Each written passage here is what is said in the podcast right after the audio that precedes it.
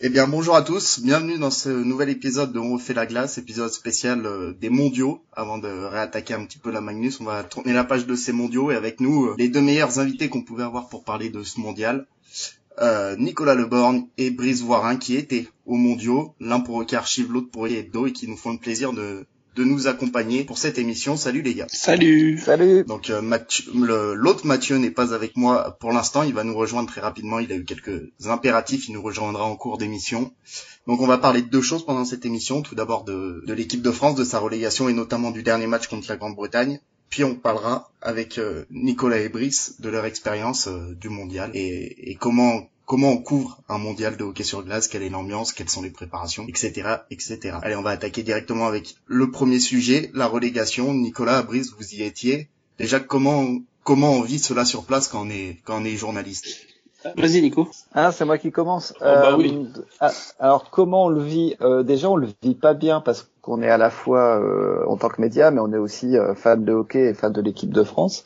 c'est assez difficile de de couvrir ça en tribune parce qu'on a vu euh, le jeu de l'équipe de France se déliter au fil des minutes contre la Grande-Bretagne et euh, euh, avec un, sentiment d'une équipe tétanisée par leur jeu et, et puis qui coule en fait un peu bêtement. et on se retrouve avec ces joueurs à la sortie de la glace qui ont le visage défait, euh, certains sont au bord des larmes euh, quand c'est pas en larmes, et, euh, et on est là comme deux andouilles à essayer d'avoir une interview, en sachant pertinemment que les joueurs ont pas envie de nous parler, n'ont pas les mots pour nous parler, pour ceux qui, qui se sont arrêtés. Et, et puis bah voilà quoi, on a on a juste un entraîneur en face de nous qui est comptable du résultat et qui assume évidemment le, fait de nous répondre, mais euh, bah, on a envie du coup de lui rentrer dans le lard, à lui dire mais euh, comment ça se fait quoi, comment c'est possible? Et puis euh, puis voilà quoi.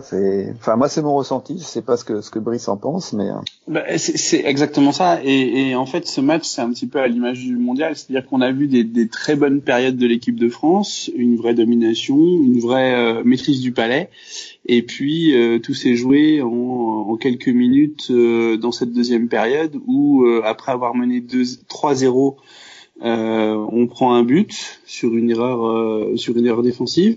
Le doute s'installe et puis et puis le deuxième et puis le troisième en troisième période et, et là on se dit ça va être compliqué. Et, et, en prolongation, en plus on était au niveau de la tribune, on était juste au-dessus du but euh, l'équipe de France. Et ouais, ça fait mal, ouais. Euh, ça fait mal. Euh, euh, après, on, on, essaie de courir en zone mixte pour essayer d'avoir des, des, réactions, mais c'est vrai que c'est compliqué pour tout le monde, euh, à la fois pour nous, pour les joueurs et puis pour le coach.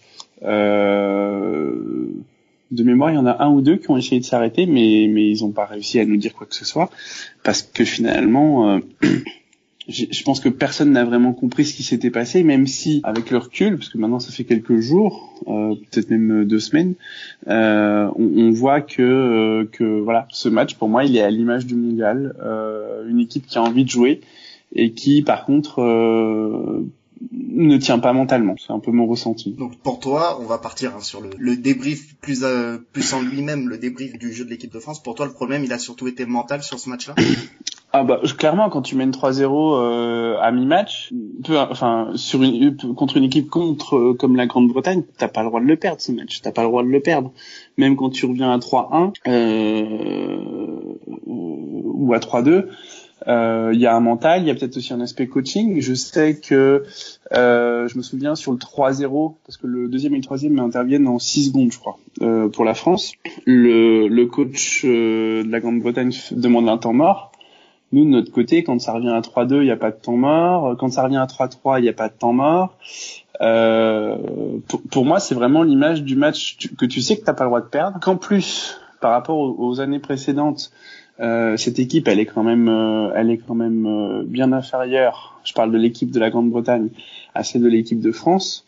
Euh, ouais, y a, y a, pour moi, il y a un problème mental derrière de, de préparation, au-delà de l'aspect tactique parce que clairement, enfin, je sais pas ce que t'en penses, Nicolas, mais sur le match de la Grande-Bretagne, ça a été dur de de euh, d'ouvrir les cages, mais une fois qu'on a on arrive à 3-0, euh, normalement, euh, voilà, tu, tu, tu dois le tenir le match. Et ça, euh, peu importe l'équipe, peu importe l'équipe. peu importe le sport, tu dois tu dois gagner ce match. Enfin, en tout cas, moi c'est comme ça que je le vois.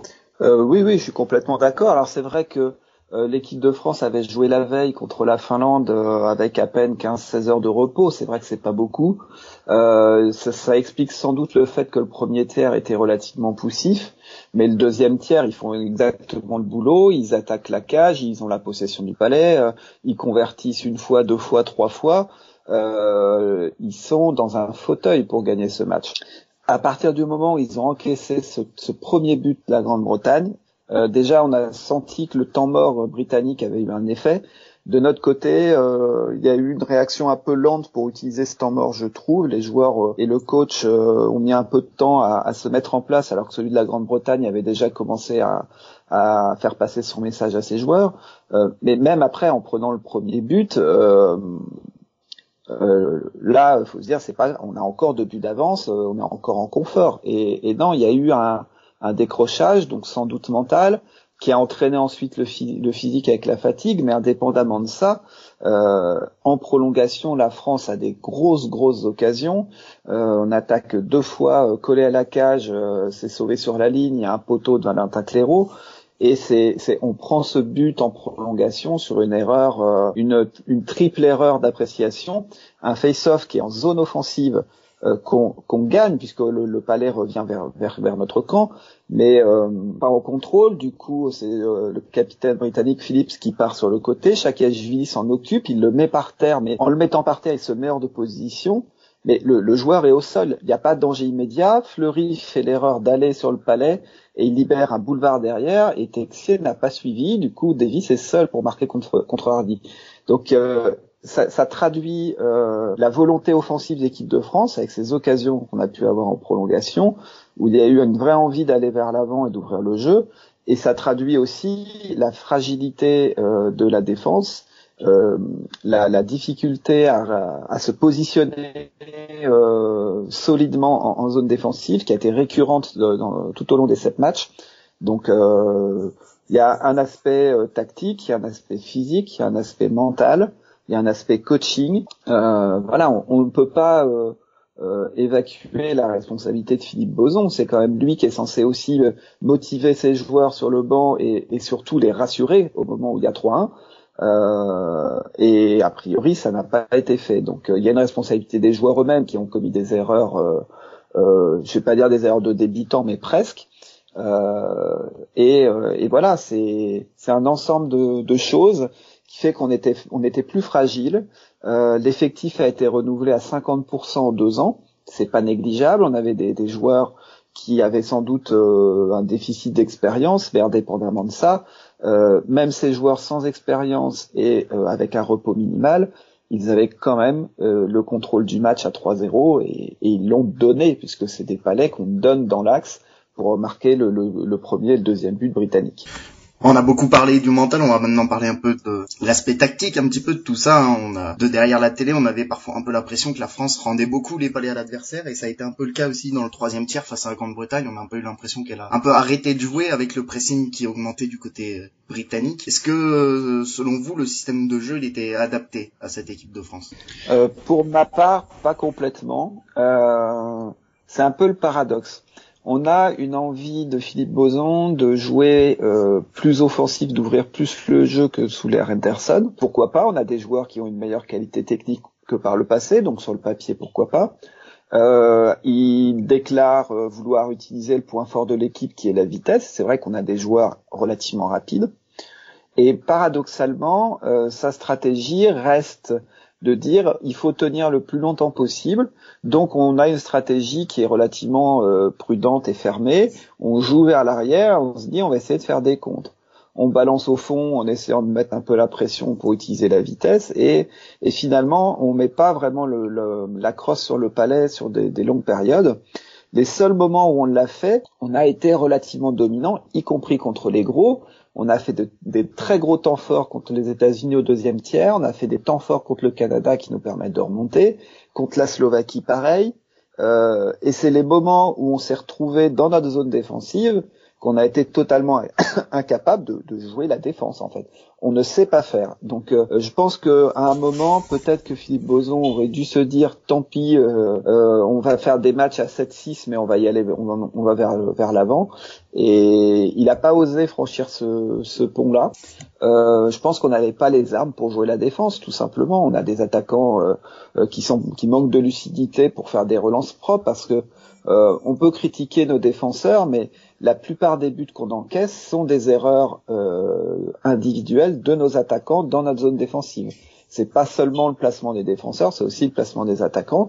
Euh, c'est le cas sur la Grande-Bretagne sur le sur deux, débuts.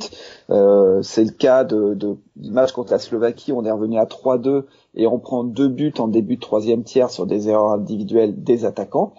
Euh, voilà, il y a, un problème de, placement. D'adéquation au système. Je pense que je ne sais pas si les joueurs euh, se sont réellement adaptés au système de Philippe Boson. Je ne sais pas si Philippe Boson a mis suffisamment de d'eau dans son vin pour essayer d'adapter son système aux joueurs qu'il avait sous la main. Euh, je pense qu'il y a un peu un petit peu des deux quoi. Mm. Enfin, je sais pas ce que t'en penses, Brice, mais pour moi c'est ça. Euh, oui, euh, c'est exactement ça. Et d'ailleurs, euh, quand on posait les questions, on nous répondait de manière très linéaire en disant oui, le système on le connaît, on a eu une première une première rencontre là sur le mois de novembre, etc. Première préparation, on a eu toute la préparation. Euh, je, pense que pour pour les joueurs qui étaient là depuis quelques années et qui ont joué avec Dave Anderson, qui avait un système qu'ils maîtrisaient, euh, on était dans l'entre-deux en fait, et, et, on le voit sur tous les matchs. C'est exactement ce que tu as dit. Quand on voit euh, qu'on revient de mémoire à 3-2 face au Canada, qu'on revient à 3-2 face à la Slovaquie. Alors certes, il y avait l'ambiance, mais euh, euh, mais on sentait une équipe de France qui avait la maîtrise de son hockey. Et puis, euh, et puis voilà, sur des erreurs euh, individuelles euh, par rapport à un plan de match ou un, un, un système qu'on n'arrive pas à intégrer, à chaque fois, sur 5 à 10 minutes dans, dans le match, on perd tout, quoi. Euh, donc oui, je, je, suis plutôt d'accord avec toi sur le sujet. Je pense que il y a eu un nouveau système avec 50% de l'effectif qui a été euh, changé en deux ans, euh, avec un nouveau coach qui était à 50% sur la première année. C'était, on le savait, une année qui serait de toute façon compliquée, une année de transition. Et je pense que tous les joueurs n'ont pas forcément euh, suivi, euh, ne croyaient pas forcément au système que, qui était mis en place par Boson parce que c'était un changement. Jusqu'à maintenant, on jouait vraiment le maintien sur une partie défensive. Euh, sur ce sur ce mondial-là, on a essayé de, faire un, un, quelque chose un peu mixé entre du défensif qu'on n'arrivait pas à tenir. Par contre, quand on mettait euh, quand on mettait le palais dans nos crosses, bah, ça jouait bien mieux que sur les différents mondiaux que j'ai pu suivre sur les 4-5 euh, dernières années euh, il y avait un peu plus de vitesse, il y avait un peu plus de maîtrise, de technique euh, et autres. Euh, voilà, et je pense que ce, cet entre-deux, ça n'a pas fonctionné, et, avec en plus peut-être une préparation mentale qui fait que on lâche vite prise. parce que mine de rien, ils ont voulu jouer tous les matchs, même la Finlande.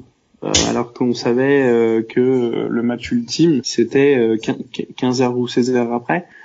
Euh, le temps de rentrer à l'hôtel. Euh, donc il y a eu ce changement et effectivement, je pense que le, système n'a pas été suivi par tous les joueurs.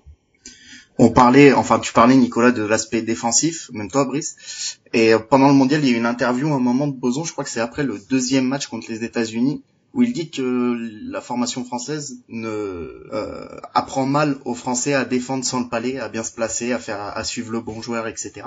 Et j'ai lu ailleurs, alors je sais plus où, je crois que c'est sur Twitter, quelqu'un qui disait, à force de mettre les joueurs sur la corde raide, ils finissent forcément par faire des erreurs individuelles. Est-ce que vous êtes d'accord avec ça? Est-ce qu'il y a un peu de vérité dans les deux? Qu'est-ce que vous en pensez de, de ces deux déclarations, celle de Philippe Boson et l'autre sur Twitter? Malheureusement, j'ai oublié son nom. Euh, euh, oui, oui, oui, ça c'est sûr.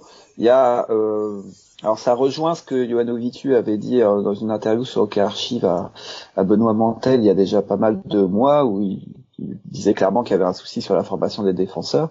Euh, et, et, ça se voit puisque euh, là si on regarde le groupe de défenseurs qu'on a euh, on a Ekfeuille qui est un attaquant repositionné on a Dam Malka qui a été formé au Québec euh, Crinon qui a fait une partie aussi à l'étranger, euh, et Thierry euh, qui viennent eux aussi de, l'étranger. Euh, finalement, le seul qui qui a fait, enfin les deux seuls qui ont fait 100% en France, c'est Janil et Chakashvili. Euh, donc ça, ça, veut dire quand même qu'il y, y, a un souci quelque part. Le placement défensif, il a été mauvais globalement tout du long. Et c'est pas c'est pas la première fois, ça fait plusieurs années qu'on le dit. moi personnellement, j'ai l'impression que notre jeu défensif, il est en difficulté euh, quasiment depuis la retraite de Baptiste Amar euh, après le mondial 2014. Euh, à chaque mondial, on voit à peu près les mêmes erreurs, la même comment dire, la même difficulté à sortir le, le, palais. Ça a été par moments meilleur cette année. il y a eu des séquences pas trop mal. Je pense que on a on a quand même là euh, trois jeunes de moins de moins de 23 ans, je crois, euh, Crédon, Galetieri, qui, qui vont former la, la colonne vertébrale de, de l'équipe de demain. Euh, ils ont encore des progrès à faire. Je pense qu'ils ont fait des progrès par rapport au mondial de l'an dernier pour pour Galetieri, mais il y a encore du chemin parce qu'il y a encore des, des petites erreurs euh, mentales, mais euh, il y a un souci sur la formation, ça a été relayé par à peu près tous les joueurs euh, qu'on a pu interviewer. Euh, je, je, sais, je, je, pense que même, même quand j'avais interviewé Pierre Pousse au début de saison pour pour les U20, on avait abordé la question. Et le, le, constat il est le même que ça soit par les joueurs ou par les coachs, c'est que dans les clubs il y a une volonté de mettre les meilleurs joueurs à l'attaque parce que c'est vachement bien de marquer des buts. Euh, ça fait plaisir à tout le monde, ça fait plaisir aux gamins, ça fait plaisir aux parents, ça fait plaisir au club qui se dit super on va gagner des matchs. Alors que peut-être que les meilleurs patineurs ou des gros gabarits euh, qui savent patiner, il faudrait peut-être les mettre en arrière. Peut-être qu'un joueur qui a des réelles qualités offensives, il faudrait peut-être le mettre à l'arrière pour avoir des profils de défenseurs offensifs qui sont clairement un profil qui nous manque beaucoup. Euh, le meilleur euh, du lot, ça a été Ekfeuille, et euh, Ekfeuille, il a quel âge maintenant? Il a quoi 34 ans Il va être là combien de temps? Et derrière, il y a qui en défenseur offensif? Le, seul qu'on peut avoir dans le système en équipe de France, potentiellement à terme, c'est Enzo Guébet, qui a 20 ans et qui a été formé où? En Suisse. Voilà, on peut pas évacuer ce problème-là. On a un problème de, formation de défenseurs. Juste, je rajoute un mot. Il y a Hugo Gallet aussi, hein, qui est, qui pourrait progresser également beaucoup dans ce rôle de, défenseur défensif ou du moins de défenseur complet. Euh, avec Bordeaux, on l'a beaucoup vu euh, impliqué dans les transitions toute l'année. C'est aussi un, des espoirs, euh, un des gros espoirs de cette défensive. oui, après. Euh la défense et les meilleurs défenseurs et on va le voir probablement sur la prochaine saison. On l'a déjà vu un peu cette année. Euh, Hugo Gallet et Thomas Thierry euh, étaient tous les deux en Suisse avant le mondial de Copenhague et euh, avaient une progression assez linéaire. Sur la saison passée, Hugo est parti à Bordeaux et Thomas Thierry est resté en Suisse. Euh, bah clairement, euh, alors il y a eu peut-être des pépins physiques. C'est vrai qu'on en a pas parlé aussi au cours de ce mondial. Euh, pour Hugo, il y a eu des pépins physiques, mais on, on sentait quand même dans une meilleure maîtrise Thomas Thierry euh, qu'Hugo Gallet. Euh, D'ailleurs, à ce sujet, quand on discute avec certains médias suisses, euh, Thomas Thierry est vu comme un, un joueur euh, avec une, un très bon potentiel et une très belle progression. Je pense très sincèrement que, que à, tous les niveaux, au niveau de la formation sur les plus jeunes et même dans nos euh, clubs Magnus, euh, bah, les défenseurs français, euh, on les forme pas euh, avec comme l'a très bien dit le coach parce que ça c'est quelque chose qu'on voit assez souvent sur le jeu sans palais, sur le positionnement, euh, et, et, et c'est ce que disait Nicolas. Hein. Alors, il le dit peut-être de manière moins explicite, mais nos défenseurs qui fonctionnent bien dans des, à un niveau euh, international, ce sont des, des, défenseurs qui ont tous, tous euh, eu des formations euh, ou en tout cas des parcours à l'étranger euh, importants. donc ça, c'est un sujet. Effectivement qu'il va falloir traiter mais comment ça, ça paraît compliqué puisque finalement euh, je crois Nicolas, c'était l'année dernière ou l'année d'avant, on se posait déjà la question euh, comment on va faire euh, d'un point de vue défensif. on est en plein dedans. je pense qu'au niveau de la relève, effectivement, on a Hugo Gallet, on a Pierre Quinon qui moi m'a, je connaissais pas forcément très très bien, qui m'a sur le, les quelques présences que j'ai pu voir était plutôt une grande qualité. À voir s'il arrive à, progresser en allant à Rouen. Euh, et puis on a Thomas Thierry qui a été quand même en finale de LNA cette année et vu euh, l'effectif qui va arriver euh, à Tsug la saison prochaine, il pourrait même gagner la LNA l'année prochaine. Euh, donc oui, oui, clairement la formation des défenseurs, mais aussi, euh, je pense, de, la partie offensive, hein, euh, clairement, sur le jeu sans palais, sur les face cette année, on n'avait pas Pierre-Edouard Belmar.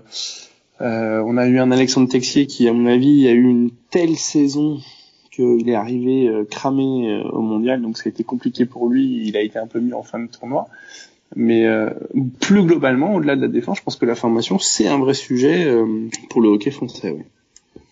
Pour revenir sur ce comparatif Hugo Gallet Tomatiri, est-ce que la petite stagnation entre guillemets du Gallet, on peut pas aussi en partie l'incriminer à, à Philippe Boson qui l'a quand même eu sous ses ordres toute l'année et quand on lit les propos de Tomatiri après le match contre l'Allemagne, il me semble quand Tomatiri fait son erreur en entrée de zone, Tomatiri il, arrive vers vous et il dit euh, j'aurais dû passer la rouge et mettre au fond et c'est mon rôle, je suis un défenseur défensif, faut que je le comprenne. Alors on peut imaginer que c'est pas la meilleure manière de faire progresser un, un jeune joueur et si Hugo Gallet a entendu ça toute l'année, euh, ça paraît assez évident que lui stagne quand d'autres progressent.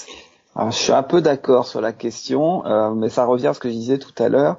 Euh, on a joué un peu schizophrène avec cette volonté à l'ancienne de jouer euh, défensif, d'avoir chacun un rôle extrêmement précis, de balancer au fond, euh, etc. Et de l'autre côté, le talent, je pense, réel, pour faire mieux que ça, pour entrer en contrôle, pour euh, créer du jeu en zone offensive. Et là, effectivement, ça, ça passe par euh, l'implication des défenseurs, y compris un profil comme Thierry, qui est quand même pas mauvais patineur et qui, euh, je pense, peut faire mieux que de rester derrière avec faire de temps en temps un point dans la saison. Quoi.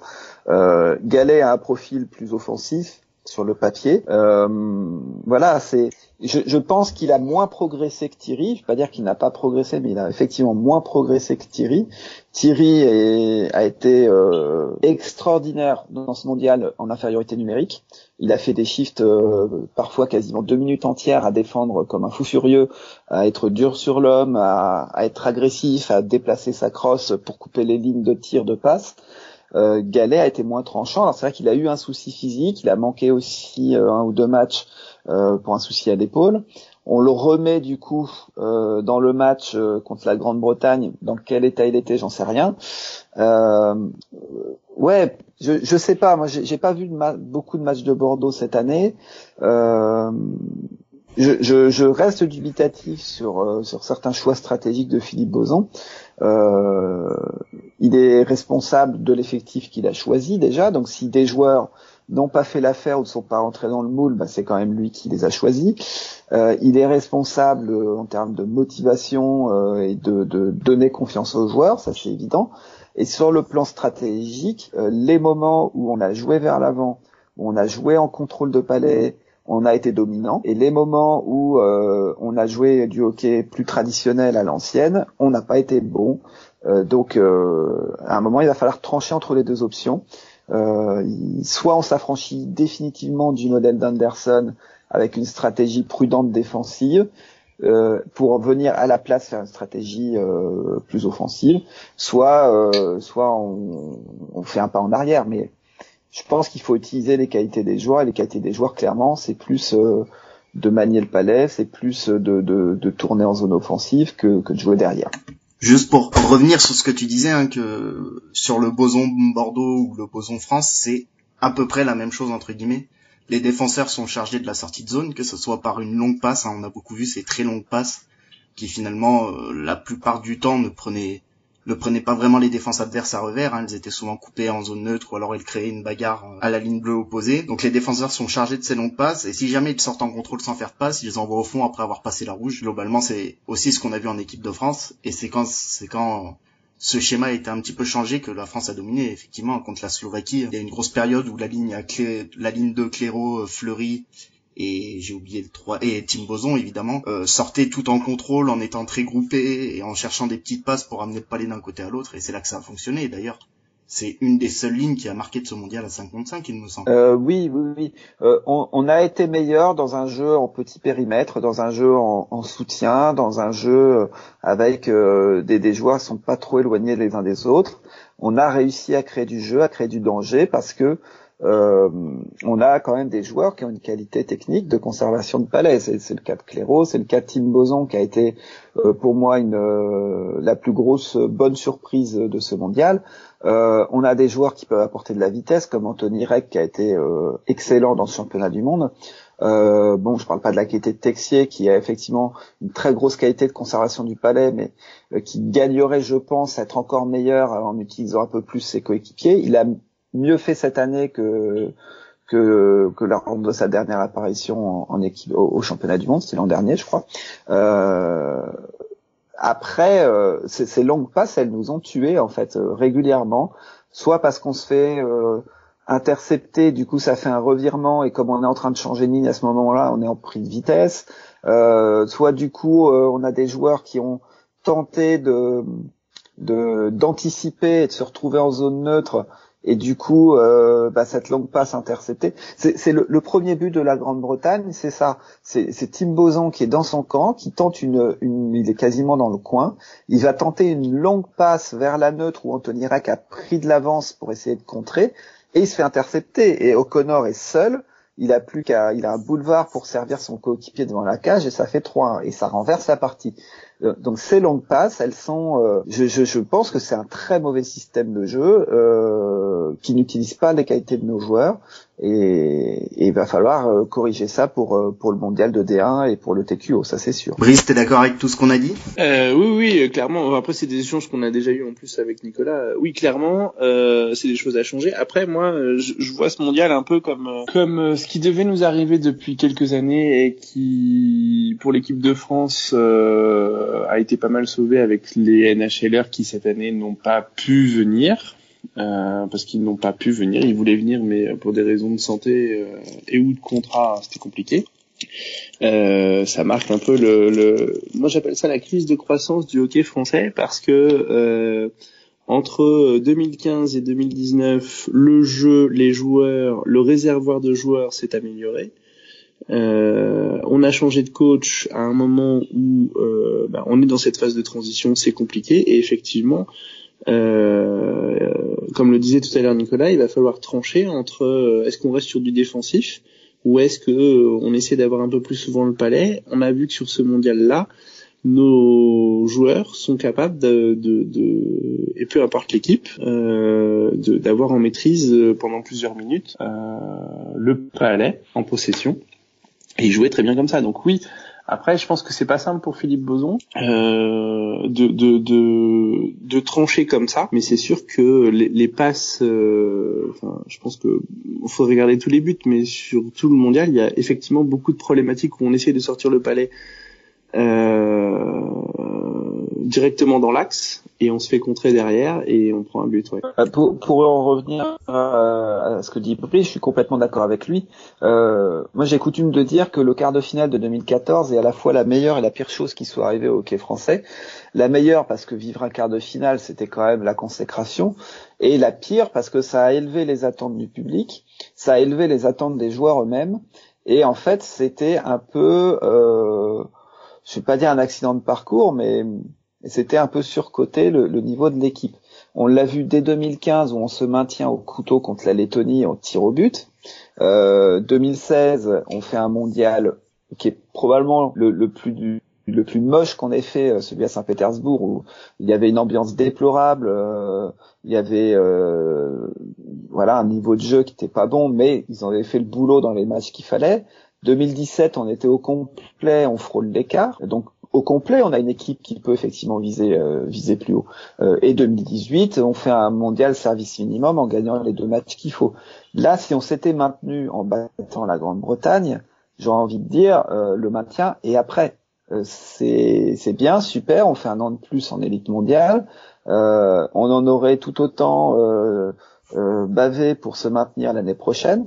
Et euh, on aurait continué à masquer les, vrais problèmes de, de, de qualité d'effectif et euh, voilà on a clairement gagné en profondeur de banc euh, on a euh, quand on a on est remonté en 2008 on avait à peine une vingtaine de joueurs qui pouvaient vaguement jouer en mondial aujourd'hui on a plutôt 40 ou 50 joueurs qui sont assez proches euh, d'avoir le niveau mais ils ont le niveau pour être en 3 ou 4e ligne, pas en top 6. Ils ont le niveau pour être 6e ou 7e def, pas top 4.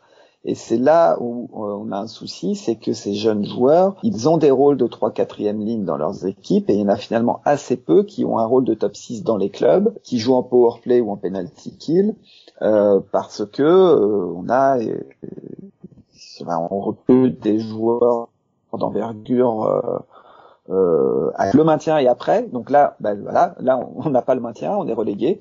Euh, c'est le, je pense, le grand moment pour euh, se poser des questions et essayer de, transformer un peu les choses parce que la remontée en élite, elle est franchement pas gagnée. Euh, le niveau de D1 est redoutable, c'est 5 matchs en 7 jours. On va jouer euh, une Autriche qui est à peu près à notre niveau, une Slovénie qui sera chez elle et qui est à peu près à notre niveau. Et euh, derrière, on a aussi euh, des pays casse-pieds comme la Hongrie ou la Corée qui, euh, sur un match, peuvent venir nous gêner. Et puis l'inconnu avec cette équipe de Roumanie dont on sait rien. alors ça fait moins rêver de voir jouer la Roumanie que Patrick Kane, je le concède, mais il va falloir quand même faire quelque chose. Bon, avant, avant de passer sur ce, sur le futur, le mondial D1 et le TQO, j'ai une dernière question, c'était concernant les, les, choix des alignements, que ce soit euh, du gardien ou des attaquants, notamment. Moi, des défenseurs, hein, les paires ont plutôt bien fonctionné dans l'ensemble. En tout cas, on a l'impression que vous pouvez pas faire beaucoup mieux. Alors que euh, les autres postes ont un peu plus posé question, euh, notamment sur les réseaux sociaux, on a beaucoup vu. D'abord sur le gardien, qu'est-ce que vous pensez de la hiérarchie des gardiens, Nicolas Brice? Celle-là, elle est pour toi, Nicolas. Ah, bon, d'accord. Ah, euh, non, parce qu'on a eu, on a suivi ce débat effectivement.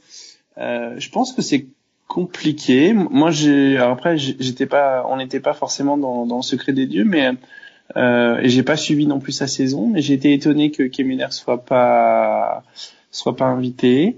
Après, sur les trois, euh, il y a probablement dans le monde du hockey une sorte de hiérarchie qui dit que comme euh, euh, Flo Hardy avait sorti, et, je m'en souviens, j'y étais, euh, un match sensationnel face à la Finlande euh, en 2017, euh, qui connaissait le haut niveau, c'était le gardien numéro un, très bien. Euh, et d'ailleurs, on l'a vu hein, quand il était au meilleur de sa forme. D'ailleurs, face à la Finlande, il a, il a, notamment face à la Finlande, il a fait aussi un, gros match. Après, euh, après entre euh, entre Sabilonen et, et Henri Cotin-Buis, c'est compliqué. Euh, c'est compliqué. Encore une fois, moi, je suis pas sélectionneur. Euh, ma vision des choses, et je, je le dis tout de suite, je suis pas amiénois du tout. Euh, mais je, je, sentais mieux Henri Corentin. Euh, sur ce mondial-là, sur les sorties qu'il a fait, il a plutôt été, euh, il a plutôt fait des très bonnes sorties.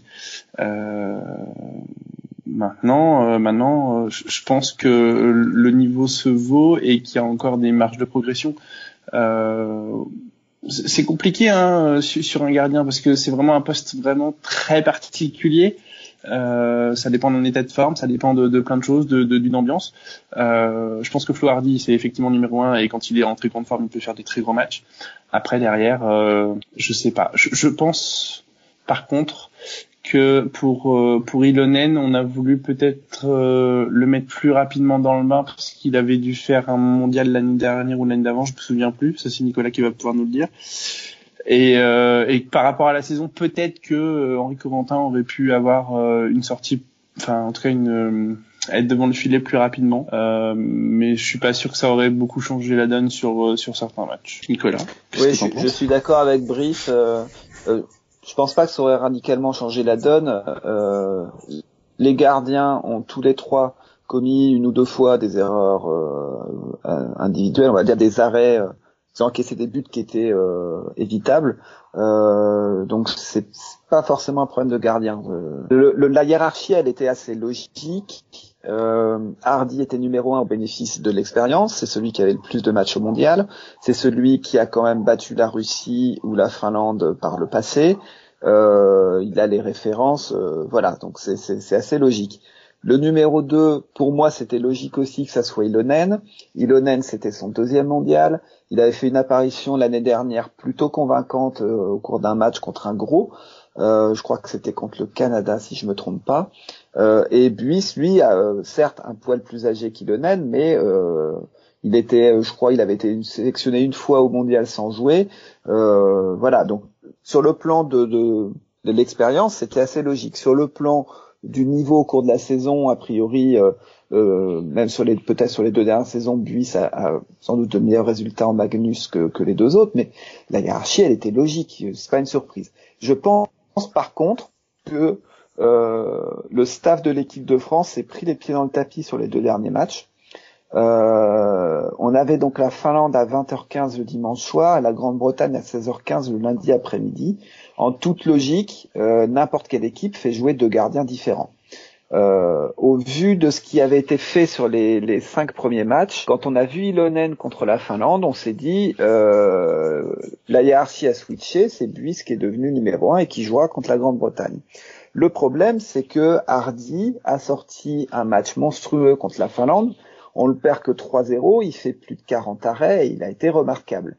Et là, je pense que Philippe Boson s'est dit euh, mince, mon meilleur gardien, mon plus expérimenté, celui qui a euh, les plus de références, est revenu au top de sa forme et je pense qu'il a, euh, il s'est dégonflé et que du coup, il a changé son plan. C'est un, une analyse extérieure.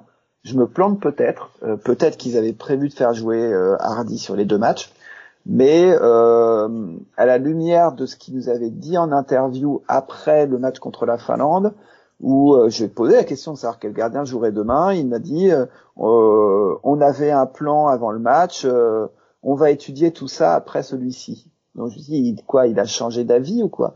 Donc voilà, c'est pour ça que je dis ça. Bon, après, on n'a pas 500 000 solutions dans les cages. On a ces, ces trois-là, plus Kemener, plus Foukrel aucun des cinq à ce jour euh, n'a, à mon, enfin, selon moi, n'a le, niveau euh, euh, pour faire, je sais pas, le top 5 des gardiens du mondial, quoi.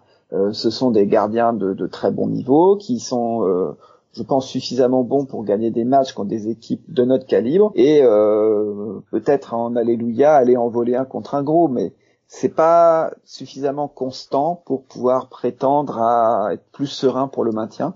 Et le problème, c'est que je vois pas trop qui va arriver derrière euh, derrière ces cinq là. Bon, le point sur les gardiens est fait rapidement parce que leur tourne. Euh, sur les lignes d'attaque, est-ce que euh, on a vu hein, dès le début du mondial une volonté un petit peu d'homogénéiser toutes les lignes d'attaque On en a déjà parlé dans le précédent épisode, mais j'aimerais avoir votre avis là-dessus. Est-ce que le fait d'avoir un peu homogénéisé, ça a pu noyer certains talents. Je pense à, Texier, à Charles Bertrand, qui, quand ils avaient le palais, on a l'impression qu'ils étaient un peu seuls sur la glace. Alors moi, je dirais l'inverse.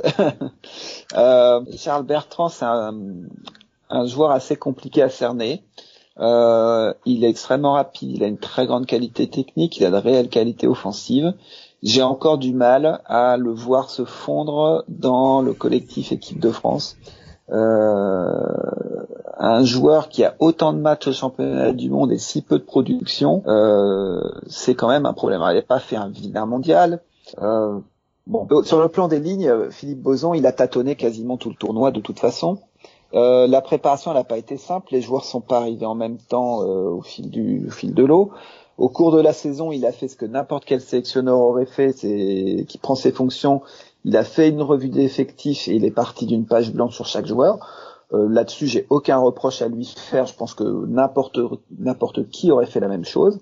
Donc ça veut dire qu'on a quand même, avec en plus, il y a eu le parcours de, de Rouen en, CHL qui a fait qu'il n'a pas pu avoir les Rouennais quand il voulait. Donc il a, il a cramé deux pauses internationales pour faire une revue d'effectifs. Avant de faire un troisième tournoi euh, en début d'année, il a pu un petit peu plus resserrer les choses. Ensuite, il a choisi de faire une préparation assez intense et étalé dans le temps avec des matchs contre la Russie, la Lettonie, la Suisse, et euh, de choisir d'utiliser deux matchs contre la Russie pour donner du temps de jeu à des joueurs plus jeunes, sachant pertinemment qu'ils ne feraient pas le mondial, mais pour leur donner de l'expérience. Pourquoi pas? Mais c'était quand même casse-gueule, puisque euh, l'objectif c'était quand même de créer un groupe, d'adopter un système, etc. Donc il a utilisé finalement que les deux matchs contre la Lettonie et contre la Suisse pour monter son groupe. Le tout en récupérant Texier au dernier moment, en ayant un Gutig malade, un Teddy D'Acosta qui était pas dans un très très bon état physique non plus. Euh, je pense que Fleury était pas au top de sa forme non plus. A priori, il avait aussi des soucis à l'épaule. Euh, donc, euh, il a cherché la bonne combinaison. Il a eu la chance de voir la ligne euh, Cléro, Fleury, Boson fonctionner. Après, il a tâtonné, il a testé Texier dans le centre alors qu'il a joué toute l'année et y compris en, AHL et en, NHL à l'aile gauche. Et les, deux matchs où Texier est bon, euh, c'est les deux matchs où il joue à l'aile sur la fin de tournoi. Donc euh, peut-être qu'il aurait fallu le, le mettre à l'aile d'entrée. Mais on était tellement faible au centre avec Gutig malade que euh, bah, il a mis Texier au centre parce que il fallait bien quoi. Et en fait, il a tâtonné tout le reste et on n'en a eu qu'une seule ligne stable tout du long. les combinaisons, elles ont mis du temps à prendre et la préparation finalement, elle n'a pas servi à créer cette alchimie entre les lignes. je pense que je, Brice, t'as à peu près le même regard que moi là-dessus. Je pense qu'on a parlé aussi, donc. Euh... Ouais. Euh, oui, oui. Alors moi, je rajouterais peut-être euh, sur les lignes. Je suis d'accord avec toi. Je pense qu'il a tâtonné euh, euh, tout au long du mondial. Il a essayé aussi de trouver quelle était la meilleure solution pour Texier, tout en le mettant au centre, sachant que je pense que c'était compliqué. je suis d'accord avec toi sur la revue d'effectifs en, en prenant en prenant le poste. Euh, je pense que avant d'arriver au mondial, il s'est dit voilà, euh, on va faire une revue d'effectifs. Je suis à 50%. On va avoir le maintien ric-rac face à la Grande-Bretagne et comme j'aurai plus de temps la saison prochaine, euh, potentiellement, je pourrais peut-être un peu plus calibrer mes lignes. Euh, malheureusement, ça s'est pas passé comme ça. Euh, et puis effectivement, euh, en termes de satisfaction, moi franchement cette année, effectivement, la ligne de Valentin Clairaut et Tim Boson, Tim Boson, il a été, euh, il a été plutôt très bon sur ce mondial. Euh, il faut pas oublier qu'il y a, alors je sais plus, c'était le temps passe vite, mais deux ou trois ans, il était quasiment euh, fini pour le hockey. Euh, là, il a quand même tenu le rang. et puis moi, un joueur que, que j'adore, euh, qui a été qui a été très bon et peu importe sur les lignes avec, qui il jouait, c'est euh, Anthony Reck euh, qui est toujours à vouloir se battre sur la glace et qui en plus, quand on est de l'autre côté en tant que journaliste, est toujours prêt à nous répondre et a vraiment un, gros cœur. Et là où je te rejoins aussi, Damien Fleury était effectivement, je pense, blessé à un moment. il a voulu jouer quand même. Euh, ça c'est vrai qu'on n'en parle pas forcément parce que parce qu'on sait pas tout le temps, mais euh, effectivement Damien Fleury, Hugo Gallet, euh, on a eu pas mal de joueurs qui ont eu des petits pépins. Ça arrive aussi au cours de la saison. Euh, et puis plus globalement pour l'alchimie, on n'avait pas de Damien Fleury a l'expérience, mais on n'avait pas quelqu'un qui était capable de de gérer tous les égaux, de gérer toute cette équipe et de faire une alchimie. Je pense que ça a joué en termes aussi de ligne d'attaque parce qu'on avait des joueurs qui étaient à la fois d'expérience mais relativement jeunes. Mais euh, je pense que si on avait eu ne serait-ce que un des NHLR, ça aurait peut-être tourné différemment. Voilà. Bon, et pour conclure un petit peu cette euh, partie sur l'équipe de France, maintenant on va où? Est-ce qu'on se qualifie au JO Est-ce qu'on remonte directement en élite? Euh, Quel regard vous avez un petit peu rapidement sur sur la suite pour l'équipe de France, Nicolas? Alors le TQO, qui reste l'objectif numéro un du, de la fédération, je pense que la, la, se satisferait d'une qualification olympique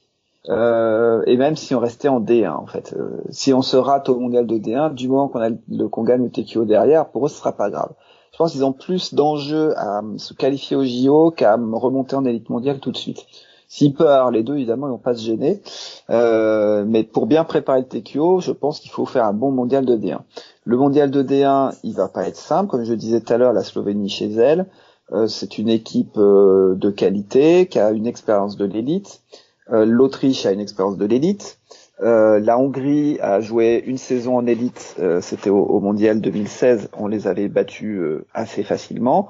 Euh, la Corée a une expérience de l'élite, c'était euh, l'an dernier à Copenhague, enfin c'était à, à Herning en l'occurrence. Euh, je pense qu'ils n'ont pas vraiment le niveau élite, mais euh, voilà, c'est quand même une équipe qui, qui, a fait une, qui est montée une fois.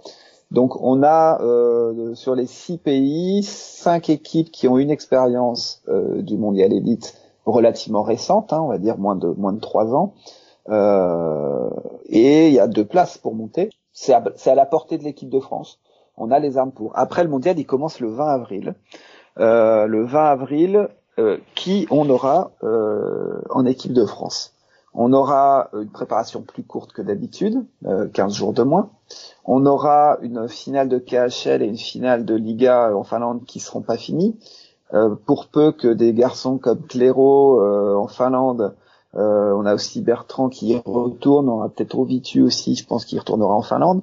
On a Stéphane Dacosta en KHL. Pour peu que ces joueurs-là se retrouvent euh, dans des saisons à rallonge, euh, est-ce qu'ils seront disponibles? Est-ce que nos NHLers seront disponibles Roussel, il a un contrat euh, qui dure, je crois, encore jusqu'en 2021. Donc, il n'y aura pas la problématique de contrat pour Roussel l'année prochaine. Il y aura juste la question de savoir si Vancouver est encore en course ou pas et dans quel état physique il est évidemment.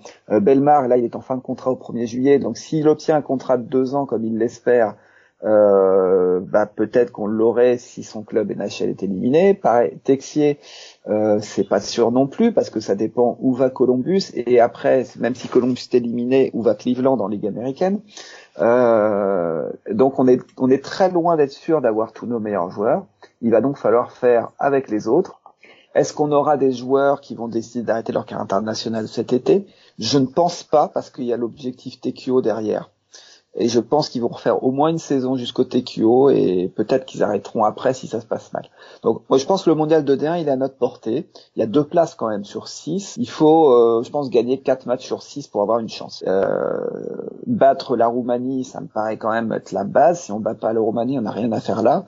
Euh, battre la Corée euh, c'est faisable. Battre la Hongrie c'est faisable. Après il faut réussir à battre un des deux autres ce qui sera pas simple. Faut pas oublier que l'Autriche, la Hongrie, la Slovénie, euh, ce sont trois pays relativement proches géographiquement. Et euh, peut vous dire que les Hongrois, ils se déplacent massivement dans les tribunes. Euh, et quand on a le public avec soi, c'est pas la même chose. Euh, demandez aux Britanniques avec leurs 1500 fans. Euh, pour ce qui est du TQO, euh, là, pour moi, il faudrait un miracle pour se qualifier. Alors c'est en début de saison. Là, on a des grosses chances d'avoir à peu près tout le monde. Euh, on retourne à Riga comme en 2013. On aura l'Italie qui est une équipe qui est aussi à notre portée. Euh, on aura un, une équipe sortie d'un tour préliminaire, bonne chance que ça soit le Kazakhstan, qui est à notre portée mais qui est un peu notre bête noire. Et enfin, on va se manger la Lettonie chez elle avec 15 000 fans. J'étais au TQO à Riga en 2013, c'est l'enfer vraiment. Euh, et il va falloir une mission commando, être très fort mentalement. Et là, euh, ouais, vraiment avoir. Euh, si on compte sur tous nos joueurs, peut-être, mais euh, disons que quand on a d'un côté euh, Philippe Boson en tant que coach et de l'autre Bob Hartley, il y a comme un, un gros, un grand écart quand même. Je crois que tu as tout résumé. Euh, effectivement, euh, je pense que la DR est à notre portée. Maintenant, ça dépend qui on aura dans l'effectif.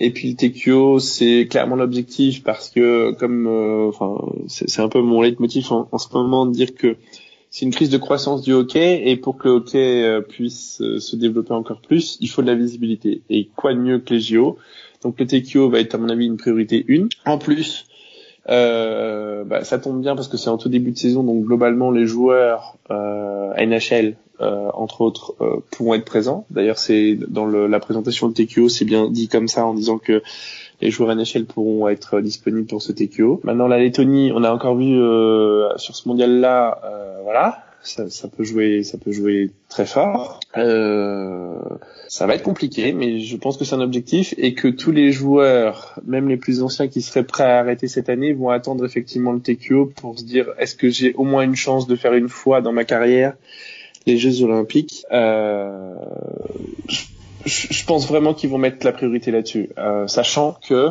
euh, c'est compliqué et, et euh, en ayant cette visibilité, si jamais on va au JO, ça permettra peut-être euh, de créer un peu plus de patinoires, de créer euh, un peu plus de clubs de hockey. Euh, parce que ça c'est un point que je voulais évoquer par rapport à l'équipe de France et au hockey en France. C'est toi Nicolas sur Twitter qui disait que parce que tu lis même le New York Times en Grande-Bretagne ils sont passés de mémoire de 45 à 68 patinoires. Nous en France on en a 96. On en a 96 qui sont au, homologué pour pour euh, le niveau international. Et c'est compliqué de créer des patinoires. Et pour ça il faut effectivement de la visibilité. Et la visibilité c'est vraiment les JO donc le TQO pour moi ça va être la priorité une de l'année prochaine sachant qu'il y a normalement même si tu le rates le, le D1, euh, le D1A. Il y a peu de chances que tu sois relégué en D1B.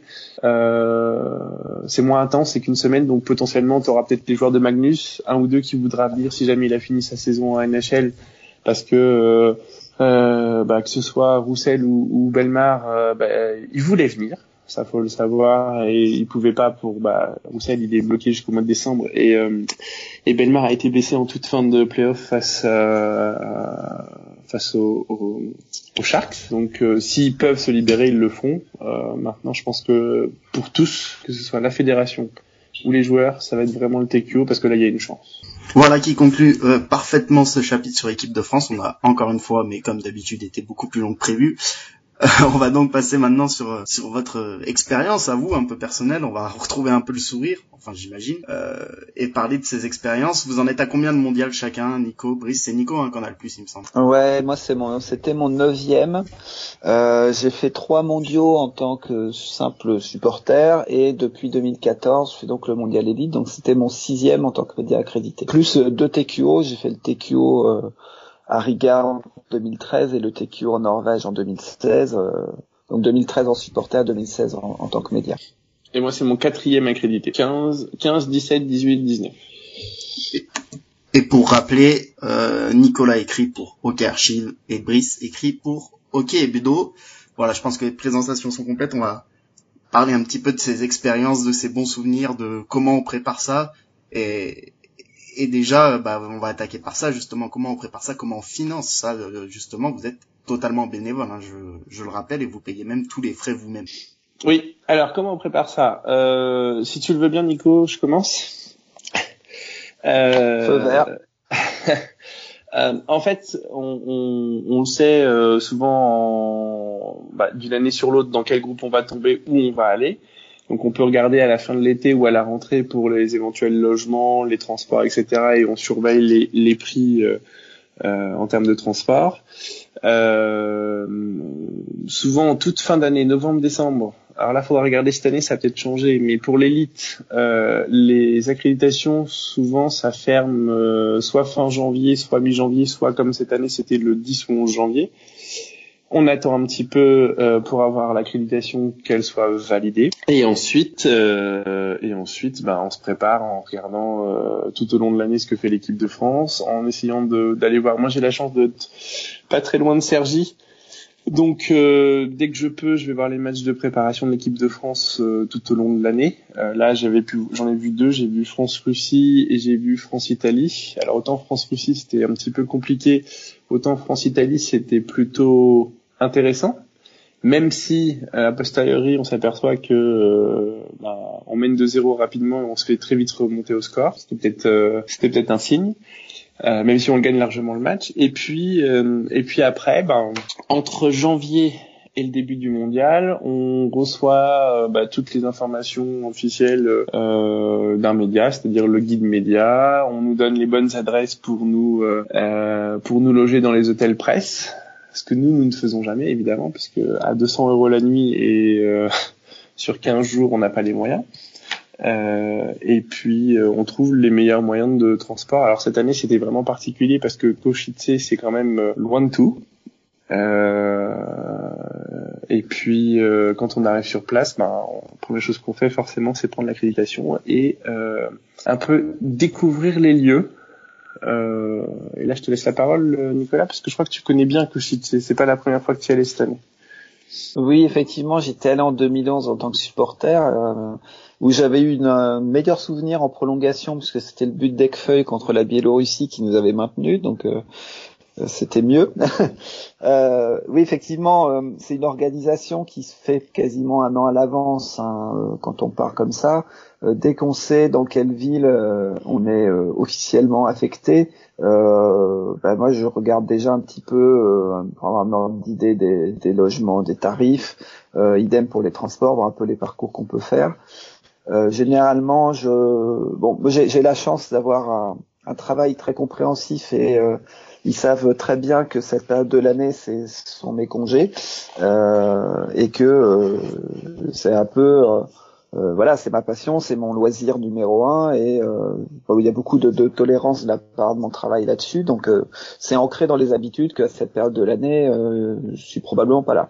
Donc du coup, j'essaye de réserver au moins le vol en avion au cours de l'été pour avoir le maximum de délais et les prix les plus intéressants et le logement si possible aussi. Alors cette année ça a été très bizarre euh, puisque euh, donc euh, l'hébergement sur Košice était extrêmement compliqué, il y en avait pas beaucoup, très peu d'hôtels. J'avais regardé des choses et 15 jours après il n'y avait plus rien. C'était hors de prix. Les Airbnb se sont gavés en triplant les, prix. On avait des, des, des, des, chambres dans des appartements minables à 250 euros la nuit, c'était n'importe quoi. Euh, donc ce qui explique aussi que c'était compliqué pour les supporters de venir. Euh, nous, on a eu la chance d'avoir Michel Bourdier euh, qui écrit pour Archive, qui habite sur place et qui donc euh, a pu nous trouver un bon plan pour nous loger à des prix euh, complètement hallucinants, défiant toute concurrence. Bon, c'est un cas exceptionnel parce que d'habitude c'est effectivement à notre charge. Euh, donc euh, c'est un budget. Euh, pour moi, c'est je sais pas, chaque année c'est 1200, 1300 euros si on veut faire les trois semaines, hein, donc euh, c'est pas rien. Euh, moi je mets de côté toute l'année pour ça parce que c'est ma passion et parce que c'est mon loisir. C'est l'occasion de voyager, de voir euh, de très très belles villes. J'ai aucun regret d'avoir fait ces voyages-là pour découvrir Saint-Pétersbourg, Prague, Copenhague et, et, même Bratislava qui est, qui est très très chouette. Euh, voilà, j'ai, j'ai, je, je, mêle un peu les deux. Alors après, pour la préparation euh, des matchs en eux-mêmes, euh, bah, c'est se tenir un peu au courant des effectifs, hein, tout simplement au long de l'année, de, de voir un peu, euh, de suivre un peu le hockey européen pour voir les clubs champions, pour voir les joueurs phares. Quand les effectifs commencent à être connus, bah, suivre un petit peu les joueurs sélectionnés, d'où ils viennent, leur parcours. Euh, euh, voilà, avoir un peu des, des notions euh, un peu vagues du, du, du, problème. Et après, euh, le, le, rythme sur place, euh, c'est extrêmement intense puisque on a deux ou trois matchs par jour dans un mondial élite. Euh, et que à peine fini un match, on est déjà concentré sur le suivant. Euh, il faut euh, découvrir les lieux et les patinoires sont pas toujours bien foutus pour la presse. Euh, là, sur Košice, c'était extrêmement compliqué pour aller d'un espace à l'autre, euh, que ça soit pour euh, la salle de presse, la zone mixte, les tribunes, etc. C'était quand même un, sacré labyrinthe. Et que Bratislava, en revanche, était beaucoup mieux, beaucoup mieux fait puisqu'on sortait de la zone média, on avait un, escalier, un étage plus haut, on était en tribune presse, un étage plus bas, on était en zone mixte. On peut pas faire plus simple. donc sur le coup, c'était beaucoup mieux organisé. Donc c'est variable hein, d'un mondial à l'autre. Euh, la qualité d'accueil est variable. Euh, cette année, on avait des petits euh, restaurants réservés pour les médias avec des prix assez attractifs pour pouvoir au moins manger entre les matchs. Hein. ça paraît qu'il faut qu'on mange un peu quand même de temps en temps. après, ouais, c'est variable. Le pire que j'ai fait, c'est celui de Minsk, où j'ai mangé des, des bouts de saucisses dans du pain pendant 15 jours avec euh, des labyrinthes et des fouilles de sacs euh, trois ou quatre, cinq, six fois par jour parce que dès qu'on changeait de, de, zone, il y avait une nouvelle fouille. C'était n'importe quoi. Euh, des zones mixtes pas accessibles, c'était vraiment, euh, voilà, c'était pas terrible. Le meilleur, ça reste celui de Prague qui était juste royal en termes d'organisation. on n'a pas à rougir sur Paris en tant que média, c'était très bien organisé. Euh, bon, globalement, ça va quoi. C'est pas euh, le, dans le, Copenhague était beaucoup moins bien organisé que Paris ou que, ou que celui dans Slovaquie cette année, par exemple. Alors que Mathieu nous a rejoint après euh, 40 minutes d'émission, le voilà enfin. salut Mathieu. Ouais, salut. Euh, aujourd'hui, c'était pas on refait la glace, c'était on refait ses freins et avec une petite panne en plein milieu qui vous empêche de finir rapidement. Et c'était le genre euh, de réparation que quand t'as commencé t'es obligé de finir parce que sans frein c'est compliqué. Mais voilà, je suis avec vous maintenant pour la fin de l'émission. Bon, on va revenir euh, sur ce que tu disais Nicolas et et moi il y a un truc qui me qui me à chaque fois quand je te suis sur Twitter, quand je regarde des matchs du mondial, les tribunes notamment, j'ai l'impression de me revoir quand j'étais petit et que je faisais des tournois poussins ou Benjamin international, où il y a certains matchs où il y a toutes les tribunes pleines, il y a du bruit, il y a d'autres matchs où il y a cinq mecs dans les tribunes, t'as l'impression que tout le monde se connaît, tout le monde se parle tout le temps, et des fois des matchs un peu vides, d'autres plein d'ambiance. C'est un peu cette atmosphère spéciale des patinoires euh, en tournoi sur euh, sur plusieurs jours, j'ai l'impression, mais fois mille. Euh, oui, il y a un petit peu de ça. Après, ça, là encore, ça dépend des, des années, des, des villes. les affluences en Slovaquie sont vraiment plutôt bonnes. sur Košice, une bonne partie des matchs ont dépassé les 6000 spectateurs sur une patinoire qui en faisait 8004, euh, donc c'est quand même plutôt euh, plutôt honnête. Euh, Bratislava, c'est pareil. Après, l'implication des spectateurs, elle dépend aussi du public qui a fait le voyage. Si c'est un pays qui amène très peu de supporters, bah forcément l'ambiance elle est relativement molle. C'était le cas de la France cette année. Euh, après, euh, on a des publics qui chantent plus que d'autres. La Grande-Bretagne, ils n'arrêtent pas une seconde. Les Suisses, c'est pareil. Euh, les Finlandais, euh, ils ont tendance à faire beaucoup de bruit, à beaucoup chanter, mais surtout quand ils mènent. quand ils sont menés, on les entend un petit peu moins. les Slovaques ont été extraordinaires dans les tribunes. Donc après, oui, il y a, eu des matchs. on a l'impression que les gens suivaient ça d'une oreille distraite en attendant le match d'après. Et ça, ça discutait un peu dans les tribunes. C'était bizarre. Euh, ça, ça, dépend des années euh, et ça dépend de la taille de la patinoire aussi. Euh, euh dans des mondiaux précédents, euh, dans certains pays, les matchs à faible enjeu en milieu de semaine, il y a personne. Hein, c'est ils font les, les, chiffres sont un peu surcotés par rapport au, au bilan officiel parce qu'il y a une différence entre le chiffre qu'on nous donne, c'est le nombre de billets vendus, mais les gens se déplacent pas forcément. En fait, euh, parfois ils ont acheté un paquet de journée et ils viennent que pour le match du soir. Euh, voilà, ça me surprend toujours un peu d'acheter un truc et de pas y aller, mais bon, c'est personnel. Euh, bon, c'est après dans les tribunes, ouais, tout le monde se connaît un peu. Je pense entre pour les médias étrangers parce qu'ils se côtoient un peu tous les ans. moi, il y a beaucoup de têtes que j'ai déjà vues régulièrement dans d'autres mondiaux. Bon, pas que j'échange spécialement avec eux parce que voilà, je, j'ai encore un petit peu de mal à, aller vers les gens, euh, vers, les médias étrangers pour euh, pour me mettre mon grain de sel parce que je me, je m'estime pas forcément euh, complètement légitime pour le faire. mais voilà, il y a des, des, journalistes qui sont vraiment des, habitués de la compétition. Ouais. je veux revenir, ouais, tu te sens peut-être pas légitime, mais tu fais quand même, es quand même le seul français a vraiment à déplacer à tous les mondiaux, alors qu'il y a certains médias officiels comme l'équipe, comme euh, d'autres médias sportifs qui ne feront pas le déplacement et qui euh, couvriront même pas les mondiaux. Donc euh, ça, franchement, il faut. je pense que on est tous d'accord pour dire que tu as la, la, la légitimité pour être à ta place, même plus de légitimité que les trois quarts des journalistes français qui feront un déplacement pour un ou deux matchs. Mais c'est gentil, c'est gentil. Alors cette année, on, a parlé de la préparation avec Brice. Euh, il y a quand même quelque chose qu'il faut qu'on mette en avant. Euh, cette année, le voyage a quand même été beaucoup plus confortable pour nous, euh, grâce à l'idée de Brice de, de, faire une cagnotte litchi et grâce à la participation de, de nombreux internautes. Brice, tu me corriges si je me trompe, mais je crois qu'il y a presque une cinquantaine de personnes qui ont contribué à la cagnotte.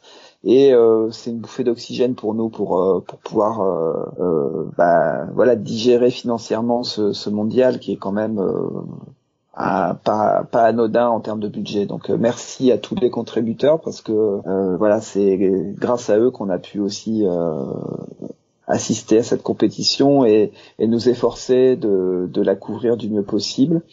Euh, pour, pour revenir à ce que tu disais sur l'équipe, euh, moi je suis toujours un peu triste de voir que l'espérance de la fédération de, que ce mondial 2017 à Paris serve de déclencheur médiatique et de voir que la couverture est pire qu'avant. Euh, elle est pire qu'avant pour euh, pour euh, par l'absence tout simplement de, de ces médias euh, nationaux.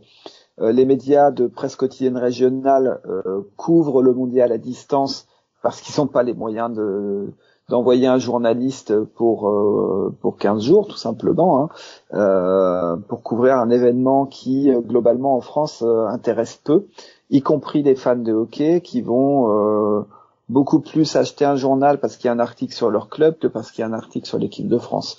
On est un pays de hockey de club, un pays de hockey euh, où le, sport est de, ancré sur des petites zones régionales.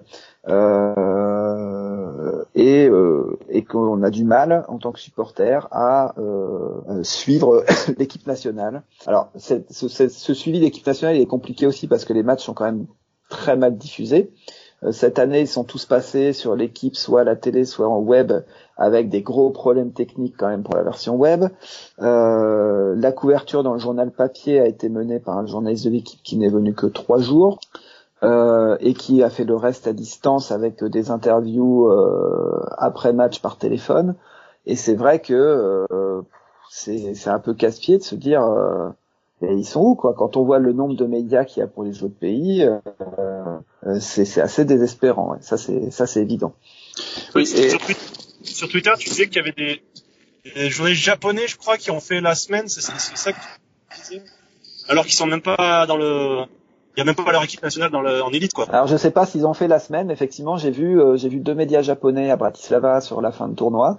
Euh, il y avait euh, beaucoup de journalistes chinois aussi qui euh, avaient un traitement de faveur de la part de l'IHF parce que ils étaient là aussi en phase de, de découverte du sport dans l'optique des Jeux de, de Beijing.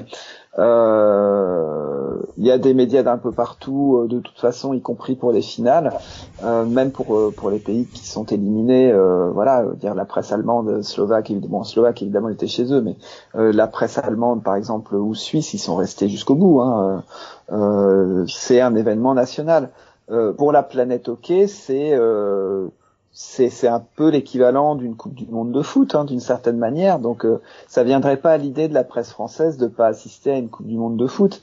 Euh, maintenant, euh, là, c'est un sport mineur, donc euh, bah, c'est pas grave si on met euh, quelqu'un pour couvrir, même si c'est pas vraiment son sport, qui va faire des articles d'une qualité relativement moyenne, mais c'est pas un enjeu pour euh, pour l'équipe, c'est pas un enjeu pour la presse euh, nationale euh, généraliste. Les seuls articles qu'on a eus, c'est en gros pour pour dire ah là là les gros nuls ils ont perdu contre la Grande-Bretagne quoi. Donc il y a plus d'articles quand on perd que quand on gagne, ouais, ça c'est sûr. Mm. Et alors, pour, pour, revenir, effectivement, je te confirme, ça doit être 46 contributeurs, et effectivement, on peut les remercier parce que, euh, ok, on vit, enfin, c'est notre passion, on y va tous les ans, on a cette chance-là, hein, euh, mais effectivement, financièrement, parfois c'est compliqué. Donc effectivement, merci à eux. Sur la partie média, euh, ça nous fait mal au cœur à nous, mais ça, ça fait aussi mal au cœur aux joueurs qui nous le disent. Euh, moi, je me souviens euh, plusieurs fois en zone mix, plusieurs joueurs qui nous ont dit euh, heureusement que vous êtes là. Euh, voilà, ça veut dire ce que ça veut dire. Quand vous voyez euh, les journalistes de Grande-Bretagne, euh, enfin les journalistes anglais qui sont présents régulièrement en masse.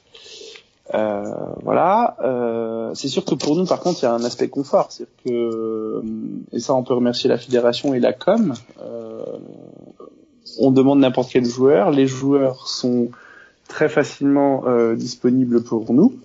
Euh, au niveau de l'équipe de France, que ce soit en zone, en zone, mixte après les matchs ou, ou entre deux matchs. Et d'ailleurs, c'est comme ça que tu as pu faire toute, euh, toute une, euh, une série d'interviews pour un dossier un peu particulier, Nicolas, parce qu'effectivement, on, on est on est les seuls, donc forcément, on a toute l'attention. Euh, et pour revenir sur la presse quotidienne régionale, euh, effectivement, euh, ils vendent moins quand il y a un article pour l'équipe nationale que pour l'équipe locale. Donc c'est vrai que c'est compliqué.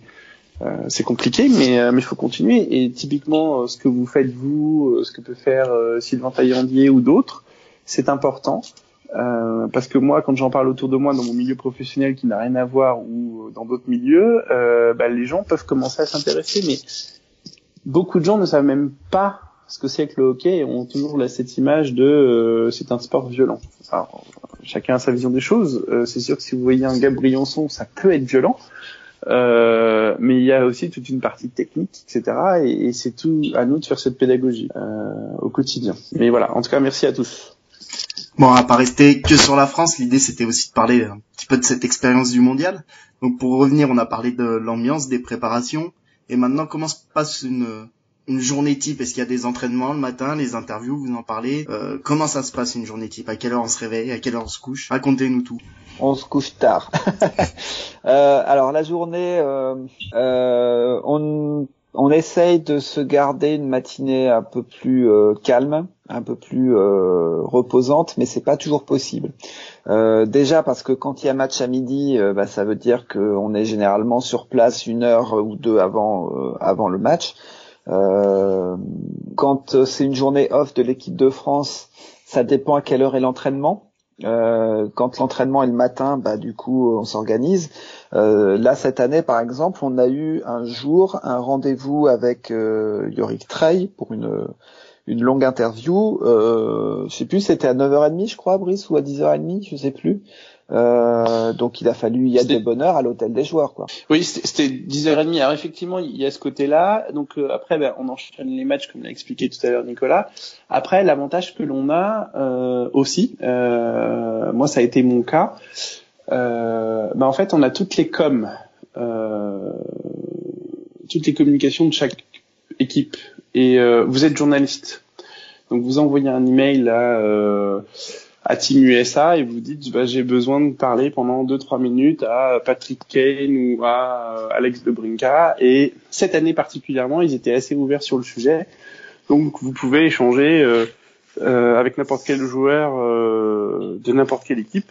Et ça effectivement c'est une chance. Et d'ailleurs on croise aussi d'autres journalistes. On a croisé un journaliste canadien de, qui travaille pour The Athletic qui euh, nous expliquait qu'il adorait venir au championnat du monde, en tout cas dans ces dans ces moments-là, parce que euh, contrairement à ce qu'il vit par exemple quand il est euh, au Canadien de Montréal, il a tout le temps de parler avec les joueurs et tout le monde est plutôt plus détendu. Donc ça, c'est une chance pour nous. Vous parliez de ces contacts avec les équipes. Comment ça se passe le, le contact avec les joueurs de l'équipe de France, vous en avez parlé un peu, mais est-ce qu'il y a des, joueurs plus ouverts, des joueurs moins ouverts? Comment ça se passe? Globalement, euh, les joueurs de l'équipe de France sont euh, très ouverts pour nous répondre parce qu'effectivement, on est tellement peu nombreux qu'ils sont contents quand même euh, que quelqu'un s'intéresse à ce qu'ils font.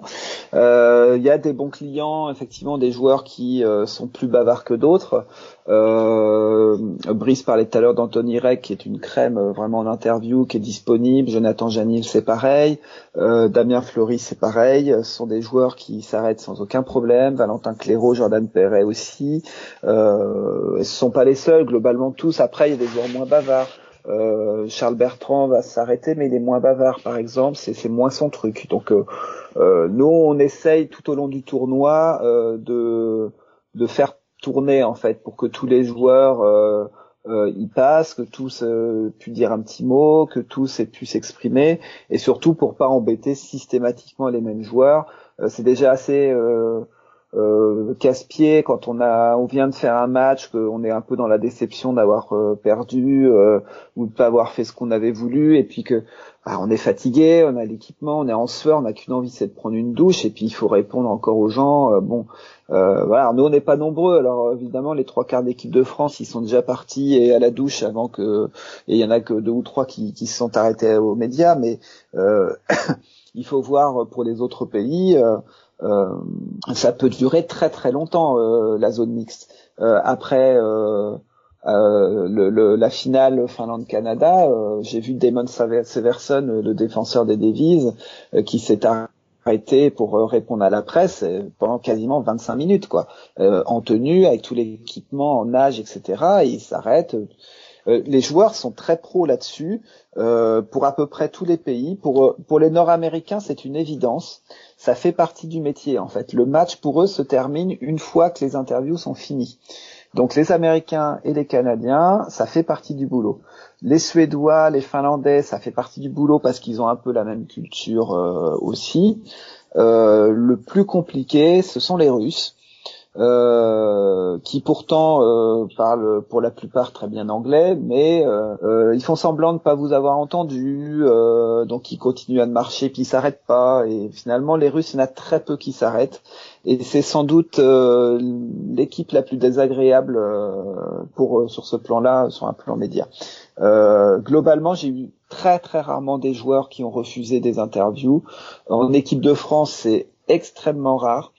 Euh, c'est arrivé un peu l'année dernière à Copenhague après un match contre les Tchèques où ils ont fait un non-match, ils étaient tellement vexés après eux-mêmes qu'ils souhaitaient pas s'exprimer. Euh, là, ils n'ont pas réussi après la Grande-Bretagne. C'était pas par manque de volonté, c'était par euh, à cause de l'émotion. Euh, mais non, non, l'équipe de France n'a aucun problème pour pour répondre aux interviews. Ils sont adorables là-dessus aucun souci. Tu parlais des joueurs, les coachs, euh, c'est pareil, ils sont plutôt contents de vous voir. Euh, Philippe Boson, Yorick Trey et compagnie, quand ils vous voient, ils sont contents de vous voir? Euh, oui, oui, on n'a pas de souci non plus avec le staff. On n'a pas eu de souci à fixer un rendez-vous avec Yorick qui nous a accordé une bonne demi-heure de discussion euh, passionnante. Philippe Boson, ça, on l'a rencontré aussi à chaque match ou même à des entraînements sans aucun souci. ça, ça fait partie du métier. Euh, alors c'est vrai que c'est confortable d'être un peu planqué, pas embêté par les médias, on peut se dire ça, mais mais en même temps, ils savent que s'ils veulent que leur sport grandisse, il faut que ben, il y ait des gens qui qui, qui connaissent l'existence de la compétition tout simplement et de leur sport. Donc euh, euh, le, on a eu porte ouverte avec le staff, euh, y compris avec euh, le responsable du matériel, le préparateur physique, le doc.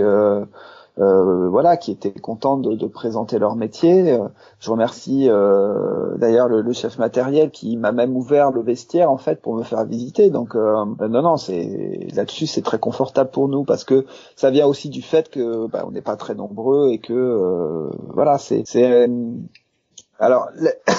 Quand, quand, nous on fait notre demande d'accréditation auprès de l'IHF, euh, donc l'IHF bah, recense toute la liste l'envoie à la fédération du pays pour avoir l'avis de la fédération. Euh, il y, a, des quotas en fait. Euh, chaque pays a le droit d'avoir un certain nombre de médias selon euh, le ranking IHF. Mieux vous êtes classé, plus vous avez le droit d'avoir de médias. Donc nous, on a le droit à un certain nombre de places. la fédération française est assez stricte pour les pour valider parce qu'ils n'aiment pas donner des accréditations touristes. Euh, dans certains pays, vous avez des gens qui ont des accréditations et vous vous demandez un peu pourquoi. Euh, on voit euh, certains pays avec des, des jolies filles en robe courte qui sont là, on ne sait pas trop pourquoi. Elles ont une accréditation média et on ne sait pas trop pourquoi elles sont là. pareil pour certains gars qui, qui, se promènent tout du long en zone presse et qui regardent le match des tribunes et on ne sait pas ce qu'ils font.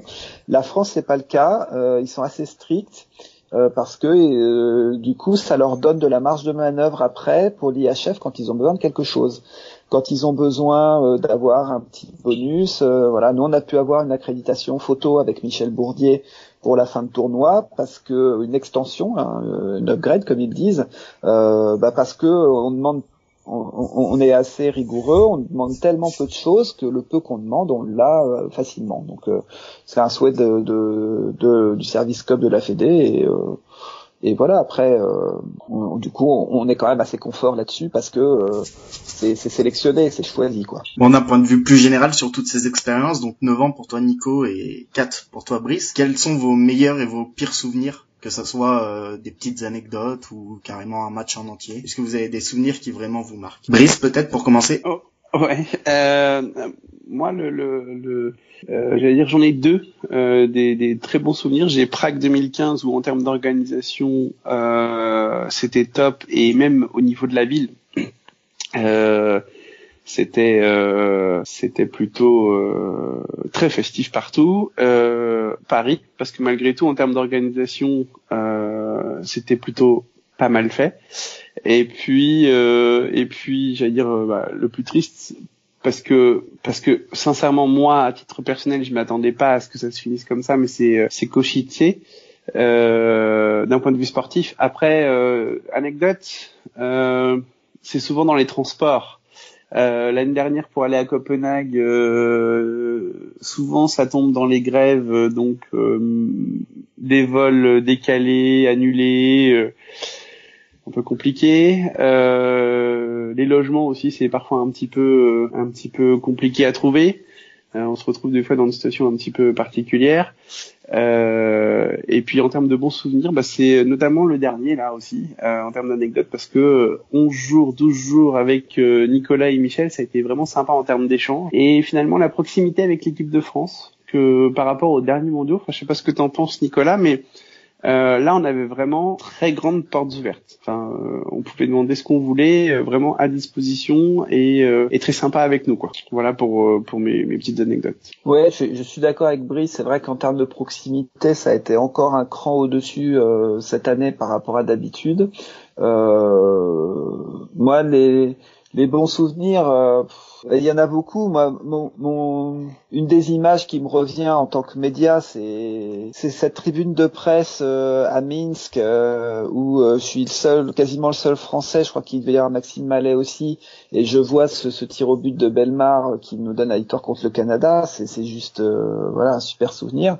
En, en, anecdote, moi j'ai le souvenir du match de en 2016 à Saint-Pétersbourg de la première victoire à ce niveau-là de la Hongrie et c'était juste euh, la folie furieuse dans les tribunes.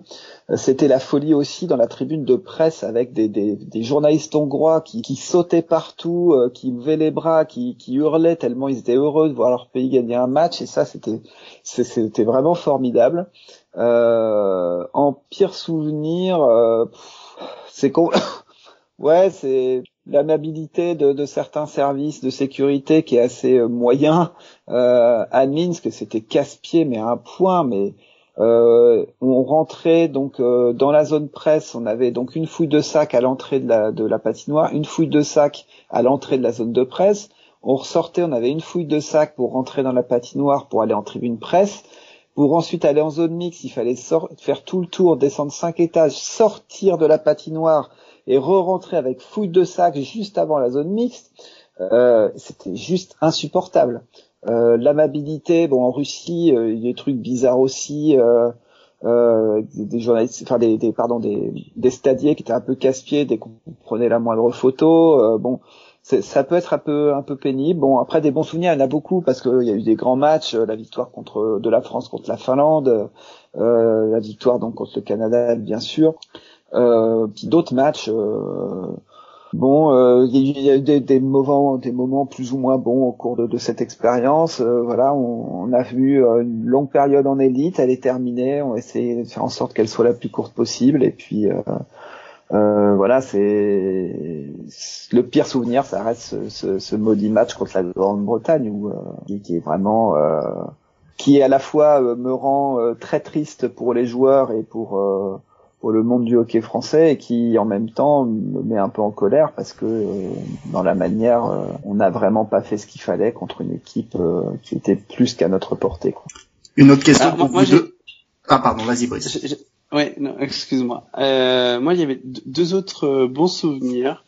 un à Prague quand Jaeger jouait à Prague avec le public. Euh, oh que oui, oh que oui, je confirme. Une ambiance incroyable. Euh, je l'ai un peu retrouvé euh, cette année avec la Slovaquie qui jouait ou quand, euh, il y avait des temps forts, c'était incroyable. On a l'impression que ils sautaient tous dans les tribunes, que ça allait euh, que ça allait euh, s'effondrer. Euh, mais vraiment, voilà, euh, très puissant ce, ce public, qu'il soit tchèque ou slovaque. Et puis un, un, autre souvenir à la fois triste et, et sympa, c'est à Copenhague quand on, on fait l'interview croisée de Thomas Thierry et Hugo Gallet dans un tunnel à côté de la patinoire d'entraînement entre la patinoire d'entraînement et le, le, la patinoire de match. Euh, ça c'était assez rigolo parce qu'ils étaient en équipement, ils font 1m97, ils s'arrêtent là 5 minutes en plein soleil pour, euh, enfin 5 minutes plus que ça même, pour nous répondre. Et puis l'autre, euh, qui est à la fois sympa et triste pour moi, c'est lorsque à Copenhague, euh, alors qu'on annonce en plein mondial le changement de coach et que pour répondre aux questions sur place, eh ben il y avait Nicolas, moi et puis une journaliste de LSD qui était là également. Et ça, c'est à la fois. C'était Evgenia Stepanenko. Euh, Exactement. Euh, et euh, et voilà, c'est à la fois rigolo et triste parce qu'on se dit que finalement, bah voilà, on était les seuls sur place. Ouais, je, je confirme pour le les matchs de Jaeger à Prague, c'était euh, euh, d'avoir 19 000 spectateurs qui hurlent son nom quand il est annoncé. Euh, même là, quatre ans après, j'en ai encore des frissons. Ouais. C'est clair que c'était impressionnant. Euh, moi, je garde un très bon souvenir de, de la finale là qui vient de se passer. même de, de la demi-finale en fait, de, de ce Finlande-Russie, puis du Finlande-Canada. Euh, c'était juste hallucinant de voir jouer la Finlande comme ça. Euh, la Finlande a eu tout ce que nous on n'a pas eu, c'est-à-dire euh, euh, la rigueur défensive, le sens du sacrifice, le jeu collectif, euh, la rigueur tactique. C'était impressionnant et quand il y a eu le coup de sifflet final, la tribune qui était quasiment à 100% acquise à la cause de la Finlande. Euh, C'était extraordinaire, vraiment extraordinaire. Donc euh, le, le, hockey nous procure des émotions comme ça fortes, même quand c'est pas notre pays. Euh, on a la chance d'assister à des matchs d'un niveau, euh, on se rend même pas compte, je pense, à la télé, du niveau euh, auquel euh, l'équipe de France doit se confronter en fait. Euh, de voir l'intensité, l'émotion, le, le tempérament survolté des spectateurs qui, peut, qui, font le voyage pour assister à ces matchs-là, c'est des ambiances juste magiques. Après, pour pour revenir sur ce que, ce que Brice disait sur euh, le, la domination, euh, ouais, il y avait un côté triste à Copenhague euh, parce que euh, euh hormis euh, donc Evgenia, Brice, moi et il y avait aussi Sophie Roguez qui est venue un petit peu quelques jours. sur le plan médiatique, c'était d'une tristesse. et on se retrouve là, nous, plus ou moins médias bénévoles, confrontés à tous les, les, hauts dirigeants de la fédération pour expliquer leur choix, commenter leur choix. Et il y a une part de moi à ce moment-là qui dit mais euh, ça devrait être le travail des pros en fait de, de, de couvrir ça. C'est, et puis ben, en même temps, bah faut bien que quelqu'un le fasse. Nous on est là, on le fait quoi. Donc euh, voilà, c'est un peu les montagnes russes de, de, ces dix dernières années. On espère qu'on va repartir sur euh, une remontée immédiate et puis euh, une plus longue période en élite avec de, de, nouvelles émotions. Voilà. Et justement, pour parler de ce niveau élite, tu as parlé de la qualité des matchs. Est-ce qu'il y a des matchs qui vous ont marqué et là vous étiez devant le match et vous vous, dit, vous, êtes dit ah oui c'est ça le plus haut niveau là c'est certain je peux pas voir mieux que ça. Moi j'ai en souvenir la, la, la, la finale 2017 euh, Suède Canada euh, où, où, c'était vraiment un très très très gros niveau. Après euh, ça dépend aussi des, des, des, effectifs que vous avez sur chaque mondial mais cette année euh, mine de rien moi je me souviens du euh, du Canada-Slovaquie, euh, qui m'a marqué parce que parce que le Canada avait un mental et, euh, et dans à euh, vraiment en Slovaquie, à l'est de la Slovaquie, ils étaient à fond. Et à une seconde de la fin, euh, la clim totale dans le dans la patinoire, ça c'est impressionnant en termes d'intensité, de parce que les Slovaques ne lâchaient rien. Euh, voilà, c'est mes deux mes deux éléments. La, finale 2017 qui pour moi a été, j'ai encore en tête une photo qui a, qui a pas mal tourné quand euh, Nylander saute dans les bras de Danquist. Et puis euh, ce match-là Canada-Slovaquie avec cette, euh, cette cette clim à une seconde de la fin.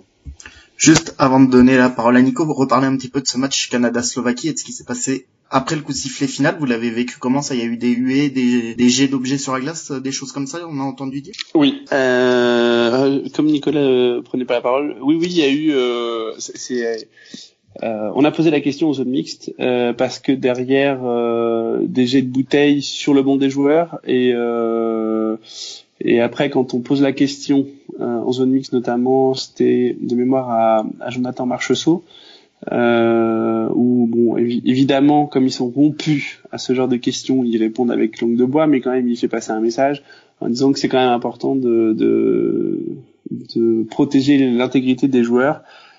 C'est peut-être ce qui a un peu terni au niveau du public slovaque parce que je pense qu'ils étaient tellement déçus euh, déçu de pas attraper ce pont supplémentaire euh, que, que et puis alors, vraiment à une seconde quoi. Il vraiment la clim.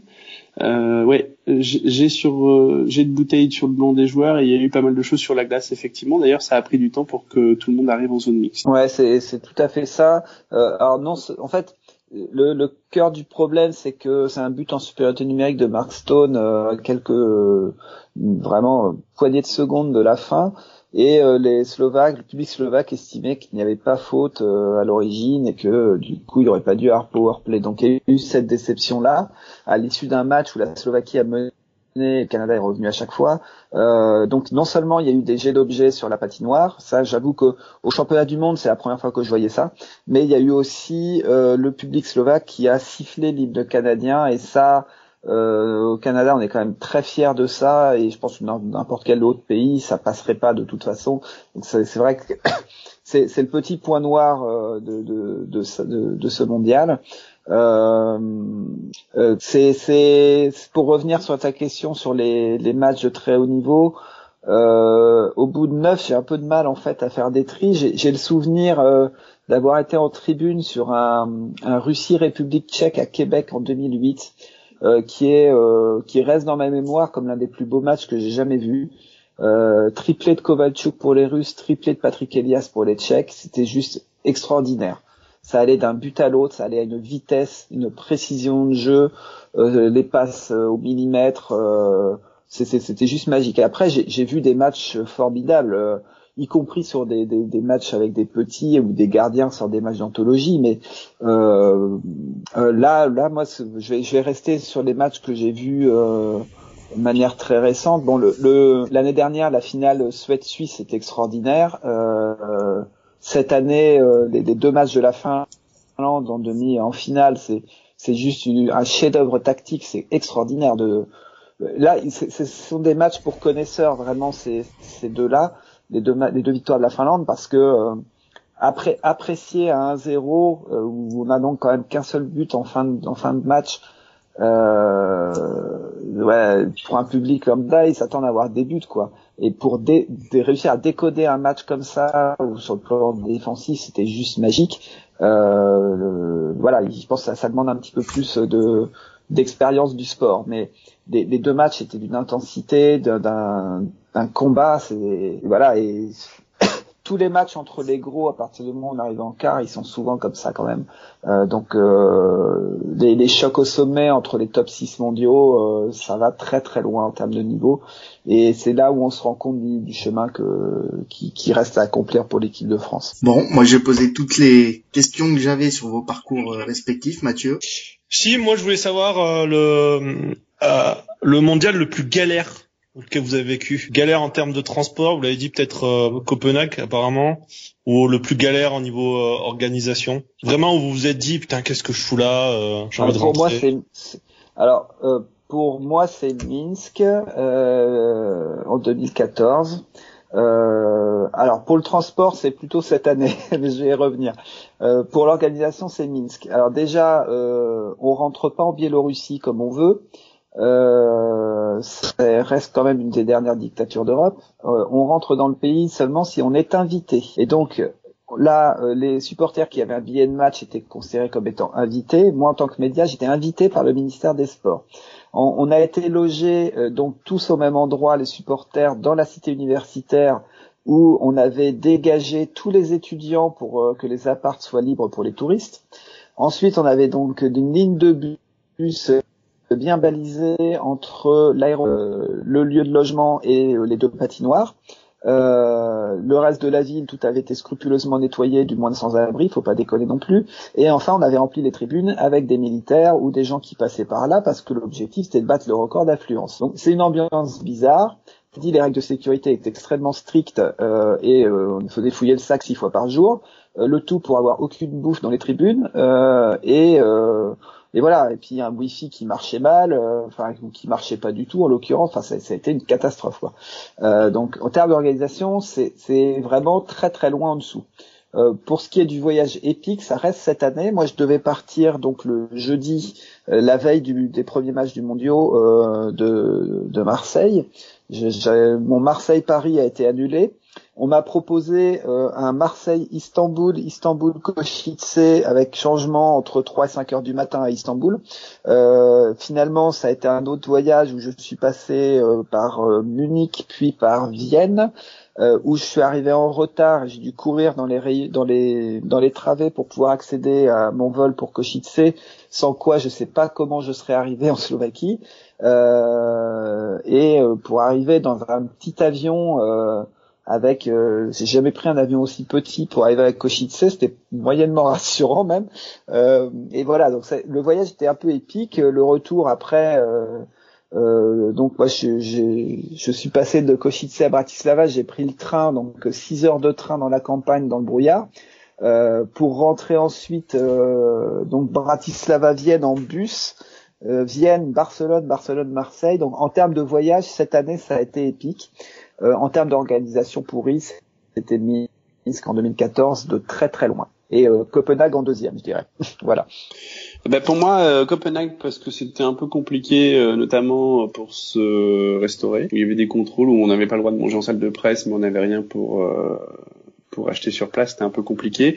En termes de transport, suite aux grèves, des avions annulés, au dernier moment, des changements, c'est aussi compliqué. Mais par contre, cette année, ça a été épique. alors moi, j'ai j'ai un peu plus de chance parce que je pars de Paris, donc je fais un Paris-Vienne. Euh, après, je prends euh, un transport pour aller jusqu'à Bratislava. Je loue une voiture. Je fais 5 heures euh, de voiture, 5 heures et demie de voiture par le sud de la Slovaquie. Ça, c'est l'aller.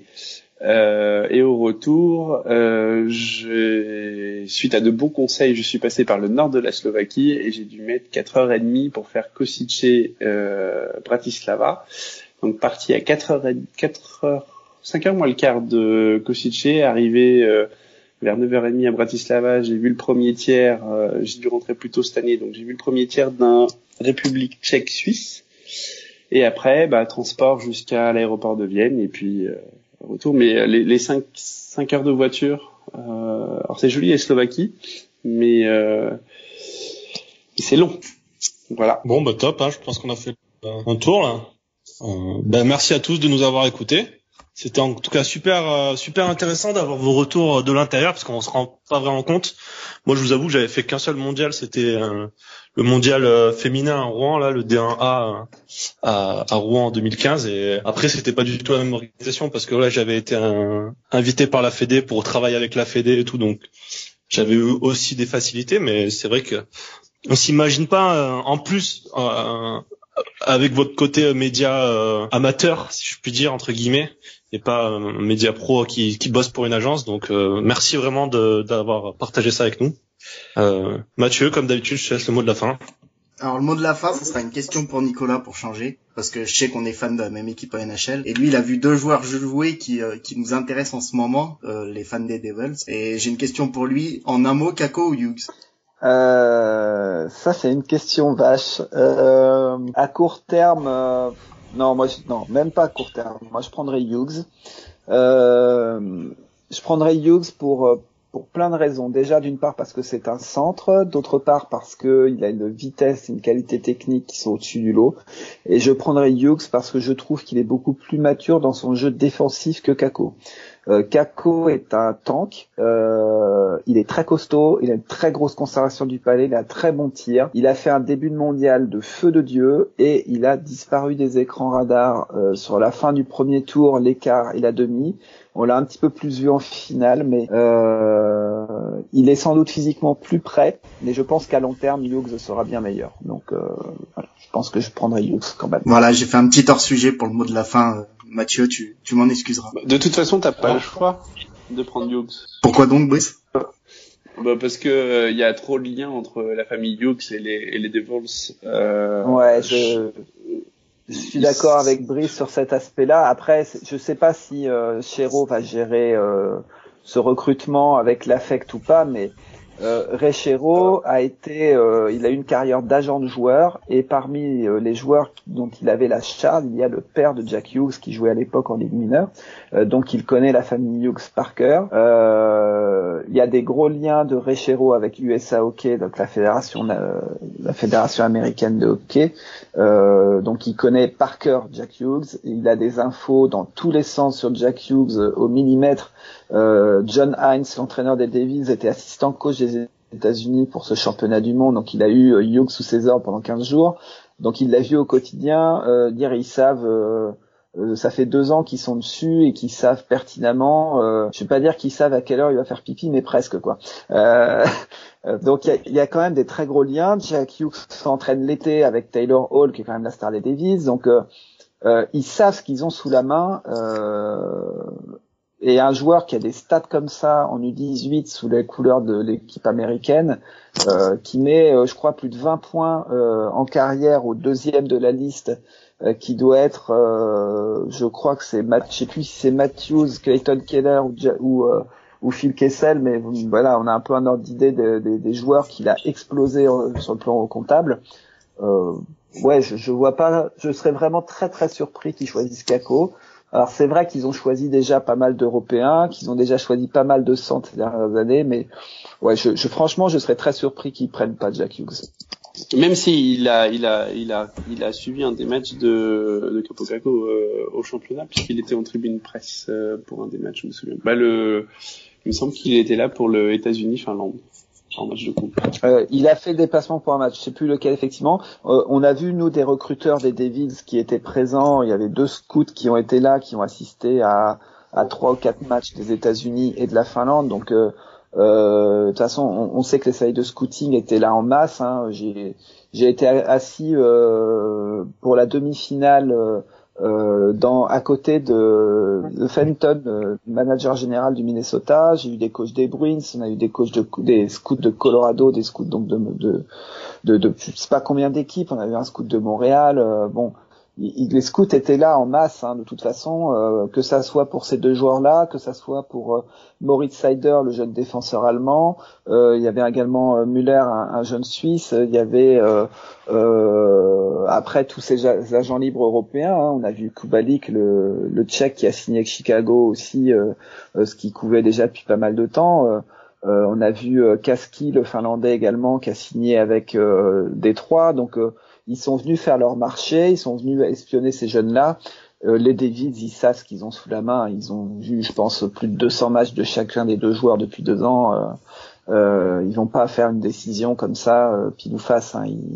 Ils, ont des critères précis euh, sur leur style de jeu, sur sur ce qu'ils veulent donner. bon, je pense qu'ils ils, savent où ils vont et ils peuvent pas vraiment se tromper entre les deux, je pense. Et moi, je suis content pour Chicago avec Lankinen ça manquait au poste de gardien à Chicago. Donc euh, un petit oui, oui, oui. Euh, Lankinen a fait un super tournoi. Euh, ils ont bon, ils ont aussi Colin Delia qui a fait une saison rookie intéressante, mais euh, ça va leur faire du bien si Lankinen peut franchir ce palier et relayer à terme euh, Crawford. Oui, c'est sûr. Bon, on aura un peu digressé sur la fin. Si jamais vous voulez en connaître plus sur toutes les infos NHL, n'hésitez pas à aller écouter nos copains de dans le slot et de du podcast. Voilà. Bon, ben merci à tous de nous avoir écoutés et puis à la prochaine. Ciao. Ciao. Merci à vous. Ciao. Merci à vous de nous avoir invités et à bientôt. Merci à vous. À bientôt. Au revoir.